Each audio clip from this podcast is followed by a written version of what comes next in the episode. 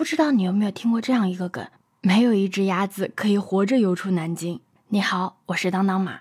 南京人真的很喜欢吃鸭子，什么南京板鸭、盐水鸭、鸭血粉丝，都是当地人特别爱吃的。尤其是鸭血粉丝，洋气一点的说法就是鸭血粉丝是南京人的 brunch，一日三餐从早到晚真的是无处不在。我老公就是南京人嘛，每次不知道吃什么的时候，我就问他吃啥，他说要不我们去楼下吃碗鸭血粉丝吧。我说你那么爱吃鸭血粉丝吗？他就说，哎，可能谈爱谈不上，但是习惯了倒是真的。可见鸭血粉丝已经刻进了他的 DNA 里面。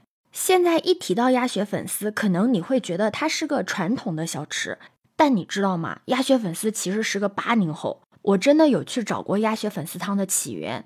民国南京文人卢钱财在《东山所坠的鸭史》一节中，这个鸭史是鸭子的鸭，历史的史啊，千万别想差了。他在这一节中提到了鸭之副业鸭血，俗称鸭荒。当时鸭子店大多是回民开的，他们不吃动物的血。不知道哪天哪个南京人对老板说：“荒子好吃哎，倒掉了可惜哦。”鸭店老板顿时灵光，把扔掉的鸭荒啊卖给了汉民。顺便还送一碗鸭汤，鸭血加鸭汤，鸭汤里面盛着小块的鸭血，汤里面放一丢丢的鸭肠，再撒点葱花、蒜花，鸭血又嫩又滑，热腾腾的鸭汤还带着鸭油香。老板还会问一句南京人都懂的暗语：“哎呦拉有啊！”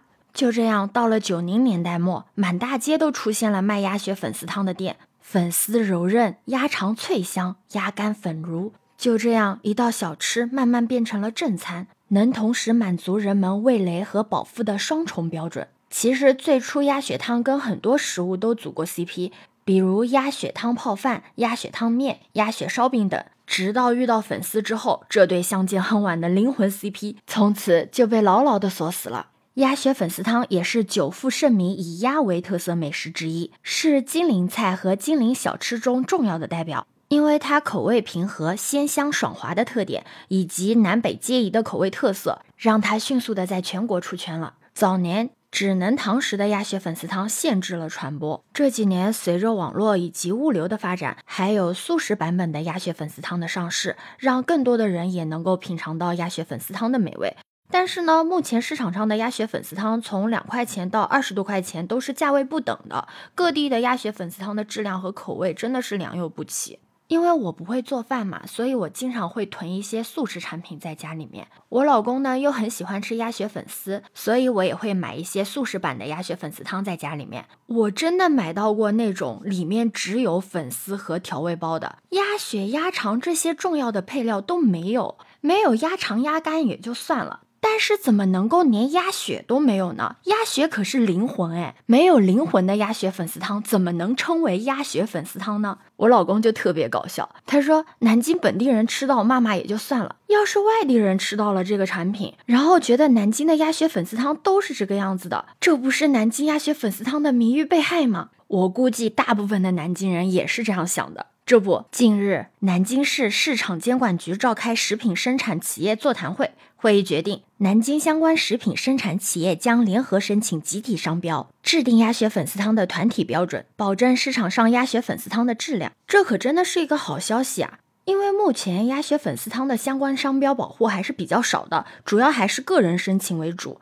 根据中国商标网查询显示，共计有二十二件鸭血粉丝相关商标的申请记录。其中第四十三类餐饮服务上商标有部分已被核准注册，处于有效的状态。注册集体商标是地方品牌发展的一个良好开端。比如很多人都爱吃的螺蛳粉，它这么火爆出圈的原因，在很大程度上都和广西柳州当地早早的就制定了螺蛳粉相关食品安全地方标准有很大的关系。早在二零一六年的时候，柳州就出台强制性的螺蛳粉食品安全地方标准。二零一八年七月份的时候，第一九二五四四六三号柳州螺蛳粉地理标志商标成功注册，同时柳州螺蛳粉地理标志证明商标保护实施方案发布，规定相关螺蛳粉生产企业需经授权才能使用该证明商标。二零二一年的时候，地理标志证明商标柳州螺蛳粉团体标准出台，进一步推动了螺蛳粉产业高质量发展。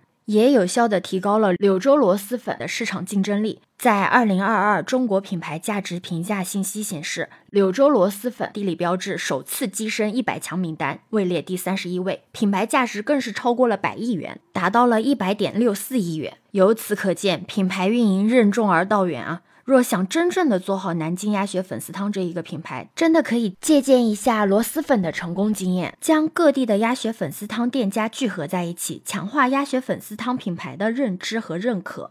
其实我们国家典型的集体商标，除了螺蛳粉之外，还有安溪的铁观音、西湖的龙井、平谷仙桃、山西老陈醋、绍兴黄酒、金华火腿、景德镇青花、普洱茶等。行业后期需要通过推动店家改变经营模式来实现品牌化、规模化、标准化经营。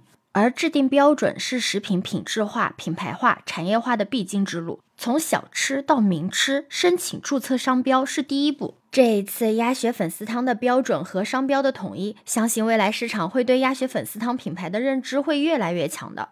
不过，我也有在网上看到一些网友的评论。他们很担心，说过分统一行业标准口味会不会导致产品的同质化？担心丧失了风味食品的最基础的特点，从而失去了小吃本来的地方性。这里我想说的是，大可不必担心，因为制定这些标准的初心就是为了淘汰那些质量低劣、口味差的产品，而这些标准也是为了最大化的能够还原住它原来的风味。让更多人即使不用来到南京，也能够品尝到南京的鸭血粉丝汤。而且偷偷的告诉你，南京人是绝对不会允许他做的不好吃的。千万不要小瞧一个南京人对鸭血粉丝汤的热爱。那么问题来了，你跟鸭血粉丝汤有什么渊源呢？你喜欢吃鸭血粉丝汤吗？可以在评论区留言告诉我哦。欢迎点赞、收藏、订阅、走马，我是当当马，拜拜。